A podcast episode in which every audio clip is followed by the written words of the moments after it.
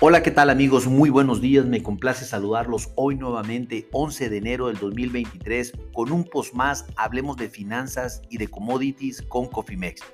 En esta ocasión platicaremos de lo que acontece en el, en el maíz, en la soya y en el trigo, en el principal mercado de commodities más grande del mundo, que es la Bolsa de Chicago. Déjenme comentarles que en este momento los futuros de maíz están subiendo un centavo por bushel para una cotización de 6.56 eh, centavos por bushel en sus futuros a marzo del 2023. ¿Qué están haciendo los futuros de eh, a marzo también en soya? Están subiendo 4 centavos por bushel para una cotización de 14.89 centavos por bushel.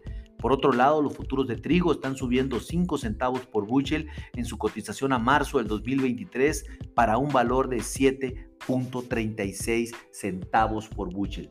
Bueno, por otro lado, pues les comento que prácticamente eh, podría, hay buenas noticias por el tema del clima, sobre todo en Argentina, donde se ve que las condiciones han venido cambiando un poco, eso es muy bueno, sin embargo, pues obviamente hay que estar muy atentos a todo lo que acontezca con el tema del clima, sobre todo en Brasil y Argentina, que esperan tener eh, cosechas importantes para competir contra los Estados Unidos. Eh, el reporte, bueno, la información más importante es que estamos esperando el informe del, del, USDA para, de oferta y demanda a nivel mundial para el día de mañana. Estén muy atentos. Eh, realmente esperamos que, que, sea un informe sin muchos cambios. Más que nada se van a reafirmar los rendimientos y la producción de maíz y soya que acaba de pasar en los Estados Unidos, así como los inventarios finales que suponemos puedan crecer un poco, dado pues que hemos tenido semanas mediocres de venta por parte de los Estados Unidos, lo cual pues también nos dice que eh, Sudamérica y específicamente Brasil eh, y Argentina le han quitado bastante, bastante negocio si hablamos de maíz y, soya a, los Estados Unidos y si ponemos por el contexto a los rusos que tienen acaparado el mercado del trigo, pues las situaciones no han estado fáciles para los americanos. Esperamos que pues obviamente el rendimiento de maíz para los Estados Unidos quede situado a niveles de 172.50 bushel por acre eh, levemente por arriba de los 172.3 eh, del mes anterior. En soya, pues esperamos ver un rendimiento estimado en 50.3 bushel por acre y pues un poquito leve, superior a los 50.2 del mes anterior. Las existencias finales situadas en 1.31 billones de bushel para maíz y para soya en 0.23 eh, billones de bushel. Eh, sin lugar a dudas, eh, temas de los tres principales commodities, trigo, maíz y soya. Soya es la que se encuentra en los niveles eh, de existencias finales más bajos que del resto de los otros commodities. Sin embargo, pues hay que ver, viene una cosecha gigante en, Brasil, lo cual pues supone que el, el, el S&D o la oferta y demanda mundial para el ciclo 22-23 va a componerse con la producción de Brasil. Ahora hay que estar bien atentos al tema de Argentina porque Argentina ha dicho que ha recortado la producción de soya otra vez en 2 millones de toneladas más, ya está situada en 41 millones de toneladas.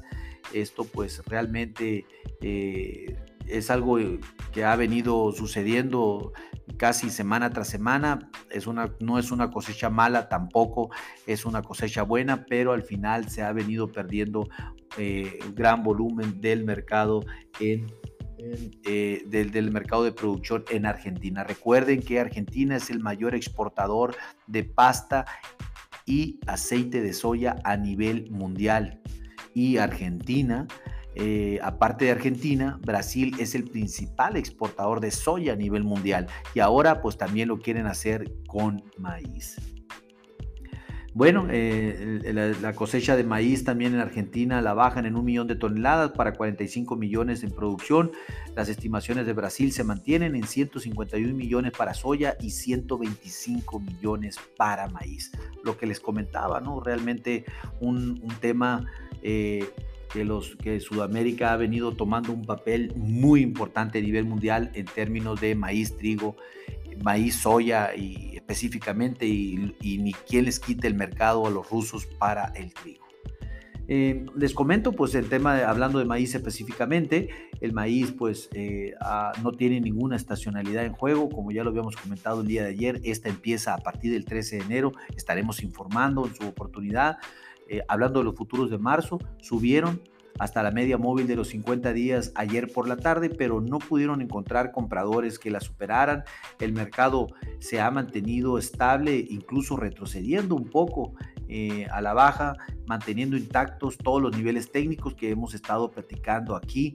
Eh, se ha presentado una consolidación en el mercado del maíz ya durante varias semanas Esperemos que el día de mañana con el informe de Luzda se liberen algunas cosas para determinar una tendencia con mayor convicción en el corto plazo.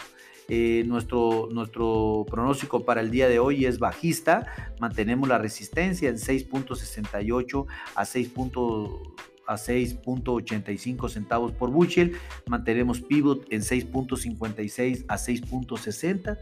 Eh, prácticamente en donde nos encontramos ahorita en el mercado actual y un primer soporte en 6.52 a 6.47 y un segundo en 6.35 a 6.38.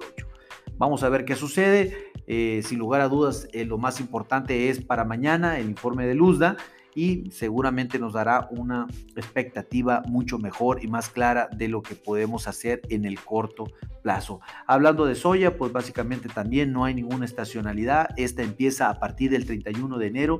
Vamos a estar muy atentos para informarles. Eh, los datos de los futuros de soya a marzo.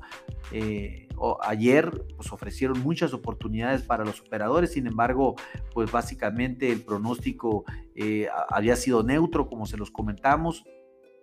Se operó en un rango de 25 centavos más o menos, algo que es muy normal en la soya, la volatilidad es eh, técnicamente importante eh, ese 14.90, 15 centavos por buchel sigue siendo la resistencia más importante ahorita en el corto plazo. El mercado está 14.92 eh, en estos momentos, prácticamente en ese canal que estaríamos viendo como la resistencia más importante, si no hasta que llegue a los 15 centavos por bushel, que podría ser la parte donde pudiese eh, cambiar una tendencia de corto plazo. Estén muy atentos porque un cierre, una ruptura o cierre por encima de esta zona pudiese llevarnos a nuevos máximos logrados el 30 de diciembre, algo como en 15.37 centavos por bushel.